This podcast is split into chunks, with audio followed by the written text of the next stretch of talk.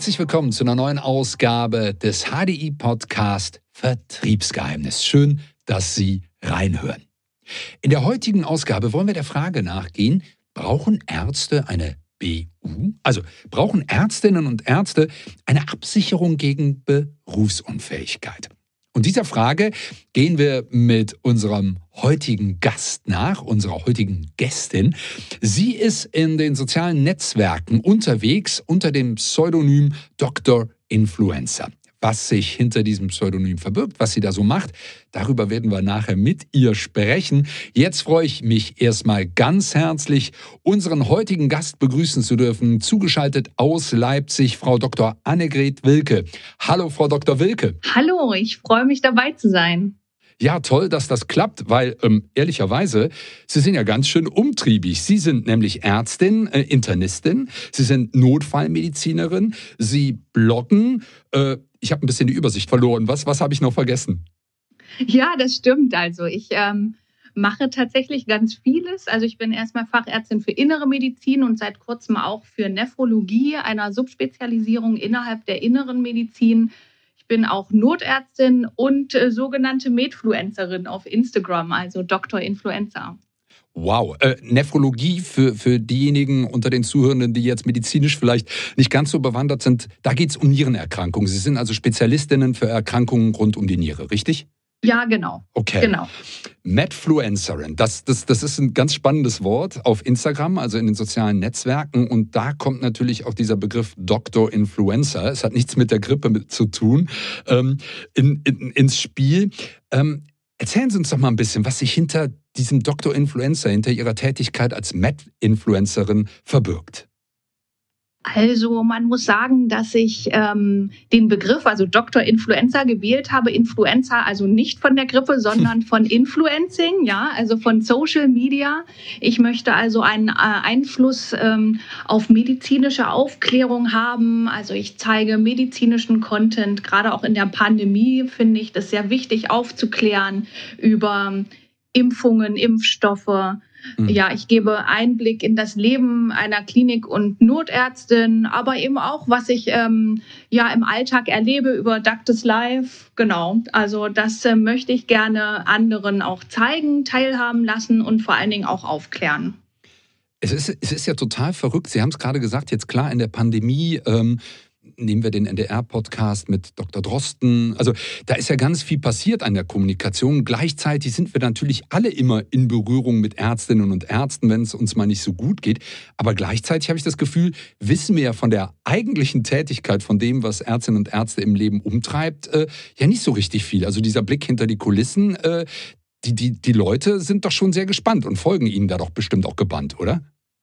Ja, genau. Also ich erlebe schon, dass dort ähm, ja die Follower, die man ja so nennt, also die meinen Kanal quasi abonnieren, immer sehr gespannt sind, wenn ich zum Beispiel auch im Krankenhaus arbeite, wenn ich darüber berichte oder wenn ich ähm, auf Einsätze unterwegs bin das wird natürlich ganz genau auch verfolgt. Ähm, das ist allerdings immer ein bisschen schwierig mit dem Datenschutz. Da muss man immer sehr aufpassen. Das muss ich auch dazu sagen. Also Klar. ganz so einfach ist das dann mit dem Influenzen nicht. Hm. Aber letztendlich ähm, ist das ja so, dass nicht jeder schon Berührung äh, mit dem medizinischen Sektor hatte oder auch mit Ärzten. Und dann ist es immer sehr spannend äh, zu sehen, wie Ärzte tatsächlich arbeiten. Es wird ja immer viel von auch einer Arbeitsbelastung gesprochen und die kann man natürlich dann auch in so einem Kanal auch transportieren. Nehmen Sie uns mal ganz kurz mit. Wie ist so der übliche Werdegang in Anführungsstrichen einer Ärztin, eines Arztes? Wie, wie wird man denn sowas, Ärztin, Arzt und dann auch noch mit den fachärztlichen Schwerpunkten? Also die Regelstudienzeit für Humanmedizin beträgt sechs Jahre und drei Monate. Also man muss erstmal mhm. richtig lang Medizin studieren. Dazu gehört dann auch noch ein Jahr praktisches Jahr, also das PJ genannt. Da ist man dann in drei Fachrichtungen unterwegs, ist quasi schon fast Arzt, legt dann noch ein Staatsexamen ab. Also man muss äh, mittlerweile drei Staatsexamen ablegen und ist dann Arzt. Also das wissen auch viele nicht mit. Ähm, Beendigung, also das Erlangen des Staatsexamens, ist man Arzt, man ist nicht mhm. Doktor. Mhm. Ähm, diesen Doktortitel ähm, erlangt man nur mit einer wissenschaftlichen Arbeit, der Doktorarbeit oder Promotion genannt. Ähm, wenn man diese Arbeit dann auch noch erfolgreich verteidigt, dann darf man den Titel Doktor tragen. Mhm, mhm. also verteidigt heißt, man wird quasi, die, die Arbeit wird äh, in Anführungsstrichen korrigiert, die wird angeschaut und ähm, dann, wenn das alles so passt äh, ähm, im universitären Rahmen, dann kriegt man die Promotion auch erkannt, anerkannt und ähm, darf dann den Doktortitel führen. So ja, genau. Grob zusammengefasst. Okay. Mhm. Genau, mhm. das ist genau so, wie Sie das gesagt haben. Und, und dann, äh, dann, dann, dann hat man einen Doktortitel, ähm, aber ganz wichtig der Hinweis, nicht alle Ärztinnen und Ärzte müssen einen Doktortitel haben, sondern das ist dann einfach noch eine zusätzliche Qualifikation. Aber wie geht es denn dann weiter? Ich meine, Sie sind dann noch Internistin geworden, Nephrologin geworden. Das sind jetzt schon, also sieben Jahre vergehen ja locker, wenn ich das jetzt mal so zusammen addiere. Äh, äh, und dann? Genau, also man ist dann ähm, nach dem Studium Arzt und entscheidet sich dann für eine Fachrichtung, in der man ausgebildet werden möchte. Ich habe mich zum Beispiel für die innere Medizin entschieden und da gibt es nochmal zwei Wege, muss man sagen. Es gibt also Weiterbildungsordnungen pro Bundesland, da steht es auch genau drin, ähm, wie viele Jahre man was machen muss, um letztendlich Facharzt zu werden in dieser Fachrichtung. Und in der inneren Medizin kann man sich entscheiden, nach fünf Jahren den Facharzt für innere Medizin zu machen oder nach sechs Jahren mit einer Spezialisierung. Und ich habe mich entschieden, ich bin zuerst Internistin, allgemeine Internistin nach fünf Jahren geworden und habe danach nochmal drei Jahre in dieser Subspezialisierung verbracht, habe dann wiederum eine Prüfung abgelegt, bin dann also äh, die, zur Nephrologin ausgebildet worden, habe also einen zweiten Facharzttitel. Und ähm, man kann aber auch allerdings nach sechs Jahren ähm, Facharzt für innere Medizin und Nephrologie auch sein, kann dann aber allerdings nur in dieser Subspezialisierung arbeiten. Und das mhm. ist der Unterschied zu meiner Qualifikation. Ich könnte auch als allgemeine Internistin arbeiten, mich niederlassen und hausärztlich tätig sein, aber auch als Nephrologin arbeiten. Das ist im Grunde der Unterschied. Das ist auch das Besondere an der inneren Medizin. Das ist also nicht in jeder Fachrichtung so. Aber letztendlich haben Sie schon völlig recht. Man ist sehr viele Jahre noch als Assistenzarzt oder Ärztin unterwegs, muss dann auch am Ende nochmal eine mündliche Facharztprüfung abhalten vor einem ganz offiziellen Komitee vor der Landesärztekammer und bekommt dann einen Facharzttitel. Wow. Also ein Jahrzehnt vergeht da wie im Fluge im Grunde, wo Sie ja dann auch schon, Sie haben es ja eben gesagt, ne, nach dem Studium ja auch schon ärztlich tätig sein, im klinischen, klinischen Rahmen arbeiten, gleichzeitig aber natürlich diese diese Prüfungen angehen. Also sie sitzen ja dann nicht nur zu Hause und üben, üben, üben, sondern sie arbeiten ja dann in der Zeit auch schon eingebunden in der Klinik. Äh, ganz ehrlich, ähm, das hinter sich gebracht zu haben, dann noch zu sagen, äh, ähm, jetzt erzähle ich auch noch ein bisschen was über meinen Beruf, also indem ich nämlich blogge, ähm, das muss man ja auch mal sagen, das ist ja auch Arbeit, denn ähm, wenn man so einen Kanal hat und Followerinnen Follower hat, dann muss man natürlich auch ständig Inhalte nachschieben. Ähm, also man hat ja auch eine Bringschuld sozusagen, sonst wird so ein Kanal ja auch nicht angeschaut. Äh, also ganz ehrlich, mir raucht ein bisschen der Kopf. Ist es nicht eine wahnsinnig hohe Arbeitsbelastung? Also durchaus. Also ich kann das nur so bestätigen, dass äh, gerade auch wenn man als Assistenzarzt oder Ärztin arbeitet, muss man viele Dienste machen. Ja, also man mhm. steht dort in vorderster Front im Krankenhaus. Wenn man dann im Krankenhaus quasi angestellt ist, muss also 24 Stunden Dienste schieben, man ist einer gewissen Hierarchie unterlegen, ähm, gerade auch in noch größeren Kliniken, wie ich ähm, arbeite an einer Uniklinik. Das ist auch ein kompetitives Umfeld. Ja, man muss äh, teilweise auch noch zusätzlich forschen oder eben eine Doktorarbeit schreiben. Dann kommt äh, zusätzlich noch der wirtschaftliche Druck dazu, auch nochmal abhängig von dem Krankenhaus, in dem man arbeitet, beziehungsweise dann auch, wenn man ja sich niederlässt in einer Praxis. Man hat also auch einen großen wirtschaftlichen Druck. Und mhm. dann immer wieder auch die Diskussion darum, ähm, um Personaleinsparungen. Also das bekommt ja nicht nur die Pflege zu spüren, sondern auch wir Ärzte. Wir müssen ähm, dann auch Aufgaben der Pflege teilweise übernehmen. Also das ist ähm, natürlich erstmal auch eine große Belastung. Und dann kommt ja auch noch hinzu, dass es auch psychisch eine große Belastung sein kann. Ist nicht vielleicht nicht jeden Tag, aber wir haben ja auch gerade in der Pandemie, es sind viele Menschen verstorben. Wir müssen ähm, den Menschen schlechte Nachrichten auch überbringen. Leider nicht immer nur gute, sondern eben auch schlechtes. Sterben Menschen. Das ist auch eine hohe psychische Belastung. Und das alles mhm. in diesem Kontext eben von Arbeitsbelastung, Übermüdung, Leistungsdruck, ja, das, ähm, da sehe ich schon auch eine hohe psychische Belastung insgesamt. Also es ist, ist, so wie Sie es gerade beschrieben haben, glaube ich, dass man sich das oft gar nicht so nochmal verdeutlicht, nämlich zu sagen, Sie gehen ja auch mit dem höchsten Gut um, was die Menschen haben, nämlich der Gesundheit des, des Einzelnen, der Einzelnen. Und ähm, da will man natürlich alles investieren. Gleichzeitig haben Sie es ja beschrieben, der zeitliche Druck ähm, durch die Personalsituation und, und, und. Und dann sollen Sie auch noch empathisch sein, wenn es schlechte Nachrichten zu überbringen gibt. Ähm, und das muss Ihnen selber auch noch nichts ausmachen dürfen. Also was passiert denn? Was passiert denn, wenn, wenn man jetzt mal sagt, ich, ich kann nicht mehr als Ärztin, als Arzt oder aber ich bin erkrankt in so einem, wie Sie es beschrieben haben, sensiblen System, was ja mit enormem Stress funktioniert. Was macht denn eine Ärztin, ein Arzt, wenn er selbst mal krank wird?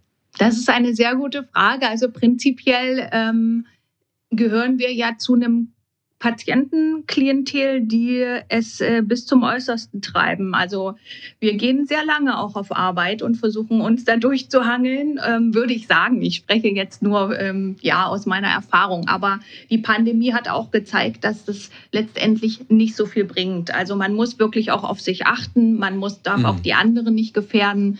Das ist ähm, wirklich wichtig und daran müssen wir auch arbeiten wenn man dann natürlich wirklich sehr schwer erkrankt, dass man zum Beispiel auch tatsächlich seinen äh, Beruf nicht mehr ausführen kann, ja, dann ähm, muss man eben schauen, wie man dann über die Runden kommt. Ja, jetzt, jetzt sprechen Sie es gerade an. Also zwei Dinge. Das eine ist natürlich klar, wahrscheinlich äh, ähm, gehen Sie als ähm, Ärztin, als Fachärztin checken sie sich wahrscheinlich selber und sagen, ach komm, da geht doch noch was. Und äh, sie, man ist vielleicht mit sich selber unkritischer, ist jetzt einfach mal so eine Art Vorurteil von mir, aber so haben sie es ja gerade auch ein bisschen angedeutet, dass der Ärztinnen und Ärztinnen vielleicht etwas unsensibler sind, sich selbst betrachtend. Ähm, wenn es dann aber gar nicht mehr geht, ähm, was wie, wie, also, wie geht's denn dann weiter? Sie haben es gesagt, man muss sich kümmern. Ich weiß aber auch, dass, dass ähm, dass es da ja auch so eine berufsständische Absicherung gibt. Also wie sieht das denn aus? Was, was macht man denn, wenn man sagt, ich kann nicht mehr, tatsächlich nicht mehr äh, äh meinen Dienst antreten? Wie ist da der Weg? Also es gibt die Möglichkeit, dass wir Ärzte und Ärztinnen in ein Versorgungswerk eintreten. Mhm. Das ist das Versorgungswerk eines jedes Bundeslandes, ähm, in dem man arbeitet. Und man ist dann aber nicht gesetzlich quasi rentenversichert. Also man befreit sich von dieser und tritt dann bewusst in dieses Versorgungswerk ein mhm. und zahlt also dort Beiträge. Und grundsätzlich bieten diese Versorgungswerke auch einen soliden Schutz, zum Beispiel Altersrente, Hinterbliebenenrente, Kinderzuschuss oder eben Berufsunfähigkeitsrente aber es wird eben häufig nicht alles abgedeckt. Das bedeutet wirklich, wenn ich berufsunfähig werde, zum Beispiel durch eine schwere Krebserkrankung oder durch eine wirklich zu große psychische Belastung, dass ich mir, also dass ich mir nicht mehr vorstellen kann, als Ärztin auch zu arbeiten, dass das einfach nicht mehr geht, dann ähm, wird das quasi von Gutachtern auch begutachtet. Aber es kommt sehr selten, muss man sagen, vor, dass man tatsächlich ähm, komplett berufsunfähig ähm, ja, begutachtet wird. Also dass man mhm. wirklich seinen Beruf gar nicht mehr ausführen kann, so dass man ähm, teilweise eben auf einen anderen Posten gesetzt werden könnte. Ja, man ähm, nennt diesen Begriff auch abstrakte Verweisung. Ähm, deswegen ist dort also eine, eine Versorgungslücke, so würde ich es nennen, mhm. Ähm, mhm. weil das möchte man ja eigentlich nicht. Man ist dann also berufsunfähig und hofft dann eigentlich, dass dieses Versorgungswerk ähm, alles abdeckt, aber sagt dann letztendlich, oh nein, ein paar Stunden könnten Sie ja zum Beispiel noch als Gutachter arbeiten. Sie könnten ja doch noch ja. einen Bürojob machen. Und das möchte ich eigentlich ausschließen, beziehungsweise erhoffe ich mir das und habe eben zusätzlich diese Lücke geschlossen, indem ich noch eine Berufsunfähigkeitsversicherung als Privatperson für mich abgeschlossen habe. Okay, das ist ein ganz, ganz wichtiges Thema, glaube ich, was Sie da ansprechen, nämlich die, die, Sie haben es ja eben skizziert, wann sind Ärztinnen und Ärzte berufsunfähig? Dann haben wir da natürlich den Anspruch, auch selber durchzuhalten. Sie haben es eben auch skizziert, dass Sie als Berufsgruppe, sage ich jetzt mal, auch sehr leidensfähig sind, sehr lange arbeiten, ob das jetzt gut ist oder schlecht, ne? das, das äh, gar nicht zu bewerten. Und wenn dann aber der Fall eintritt, dann muss man sich da noch auseinandersetzen. Und dann wird eventuell gesagt, naja, gut, aber ein Gutachten wirst du ja wohl noch schreiben können äh, ähm, oder, oder ähnliches. Also haben Sie sich privat ähm, abgesichert. Heißt, Sie, Sie haben eine, eine Berufsunfähigkeits... Ähm, Absicherung für sich getroffen. Ja, genau. Ich habe also zusätzlich, seit ich ähm, junge Assistenzärztin bin, habe ich eine Berufsunfähigkeitsversicherung abgeschlossen, weil ähm, ja, meine Eltern haben mich da schon immer darauf hingewiesen und auch mhm. ältere Kolleginnen und Kolleginnen. Und dann habe ich äh, mich dazu entschlossen, tatsächlich mich nochmal zusätzlich abzusichern. Sie haben eben schon gesagt, dass das, ähm, dass das berufseigene System, was Sie haben, da Lücken aufweist und Sie sich da absichern wollen. Dann haben Sie jetzt gerade gesagt, die Eltern haben da einfach nochmal so ein bisschen in Anführungsstrichen äh, Druck gemacht. Ähm, als Sie die abgeschlossen haben, was war Ihnen denn im Rahmen der Beratung da wichtig? Was für Kriterien ähm, waren für Sie wichtig, als Grundlage sowas abschließen zu können? Also für mich war erstmal wichtig, dass ich auch unabhängig beraten werde. Mhm. Ähm, ich hatte mich äh, damals, wie gesagt, für eine Beratung auch entschlossen, dass man ähm, erfährt, welche Möglichkeiten habe ich denn auch und dass ich auch nicht ähm, dazu gedrängt werde, sondern einfach objektiv beraten werde. Das finde ich, glaube ich, sehr wichtig. Mhm. Mhm. Okay, da einfach wirklich das optimale ja, Produkt auch dann zu erhalten. Jetzt haben Sie den Einfluss der Eltern eben skizziert. Gab es sonst noch Dinge, die, die Sie ähm, näher auf das Thema aufmerksam gemacht haben? Also letztendlich im Rahmen der internistischen Ausbildung ist man verpflichtet, auch ähm, fachärztliche Gutachten zu erstellen. Und ich habe tatsächlich auch innerhalb äh, meines Berufes, äh, meiner Arbeit, auch schon äh, Gutachten erstellen müssen mhm. und ähm, Patienten beziehungsweise zu Begutachtende quasi ähm, untersuchen müssen, inwieweit sie denn noch weiter arbeitsfähig sind oder eben nicht. Also es ist schon so, dass es mir, dass ich eben auch auf der anderen Seite schon stand und letztendlich ähm, ein Urteil fällen musste, äh, ob jemand berufsunfähig ist oder nicht. Wow, okay. Und dadurch natürlich für sich selber dann auch nochmal überlegen konnten, wie gehe ich da rein. Apropos, Sie haben es gesagt, dass es bei Ihnen die Entscheidung hm, schon in der Zeit als Assistenzärztin kam. Ähm, wie ist denn das bei jüngeren Kolleginnen und Kollegen? Ist das ein Thema? Ähm, sprechen Sie mit denen darüber? Wie präsent ist das? Ähm, ich kann das aus meiner eigenen Erfahrung sagen, dass wenn man quasi, man kommt vom Studium und ist dann Arzt, verdient ähm, ein relativ gutes Gehalt und fragt sich dann natürlich, oh, welche Versicherung brauche ich eigentlich? Mhm. Und ähm, so geht's mir auch heute, dass die jungen Kollegen mich auch fragen, ähm, ja, was, äh, was, äh, gegen was bist du denn oder für was bist du versichert und ähm, was braucht man denn unbedingt? Und ähm, ja, das führt dann dazu, dass ich natürlich schon ähm, empfehle, aus eigener Erfahrung heraus, sich ähm, hinsichtlich ähm, verschiedenen äh, ja, Absicherungen beraten zu lassen. So war es bei mir eben auch. Also ich habe auch erst angefangen, mir darüber Gedanken zu machen, als ich, ähm, muss man ja sagen, ordentlich Geld verdient habe zum ersten Mal. Was mache ich mhm. jetzt damit? Ja, in was investiere ich das auch für mich? Und da treten ja schon einige Fragen auf. Und deswegen mhm. denke ich auch, sollte man sich gut beraten lassen und dann entscheiden. Okay. Okay, aber auf jeden Fall das Thema angehen. Ähm, ich meine, Sie haben es gesagt, gutes Geld, dafür hat man natürlich auch eine Menge investiert an Zeit und, und ähm, Leistung. Ähm, das haben Sie ja zu Anfang skizziert. Und dann aber auch die Absicherung, gerade bei einem Beruf, der so wichtig ist und gleichzeitig auch mit so viel Druck verbunden ist. Ähm, nicht nur in der Klinik, sondern das gilt natürlich dann auch für Menschen, die, die sich niederlassen. Sie haben den finanziellen Druck ja eben auch schon mal skizziert. Da ist es ja dann anders, aber eben ist der Druck natürlich auch trotzdem da. Annegret Wilke, ähm, also ich folge Ihnen auf Instagram, Dr. Influencer. Unsere Zuhörenden können das, glaube ich, auch gerne tun, oder? Über Follower freut man sich. Unbedingt. Ähm, ja, und ich sage erstmal Danke, dass Sie uns so mitgenommen haben, ähm, ja, in Ihre Welt und so offen auch ähm, doch ein Stück weit ja auch ein sehr persönliches Thema äh, ähm, angesprochen haben und erörtert haben. Sehr gerne. Ihnen, liebe Zuhörenden, vielen Dank, ähm, dass Sie, dass ihr dabei wart bei dieser Podcast-Folge vom HDI-Podcast ähm, Vertriebsgeheimnis. Wir haben zum Thema Berufsunfähigkeitsversicherung noch viele weitere Infos zusammengestellt und Ganz wichtig, aktuell gibt es eine Sonderaktion für Ärztinnen und Ärzte und Medizinstudierende. Die läuft noch bis April 2022. Alle Infos dazu gibt es unter go.hdi.de-wow. go.hdi.de slash wow. Und wenn Sie keine Folge dieses Podcasts verpassen wollen, ja, dann abonnieren Sie doch am besten diesen Podcast. Und wir werden natürlich weitere Vertriebsgeheimnisse lüften. Bis dahin, bleiben Sie gesund. Tschüss.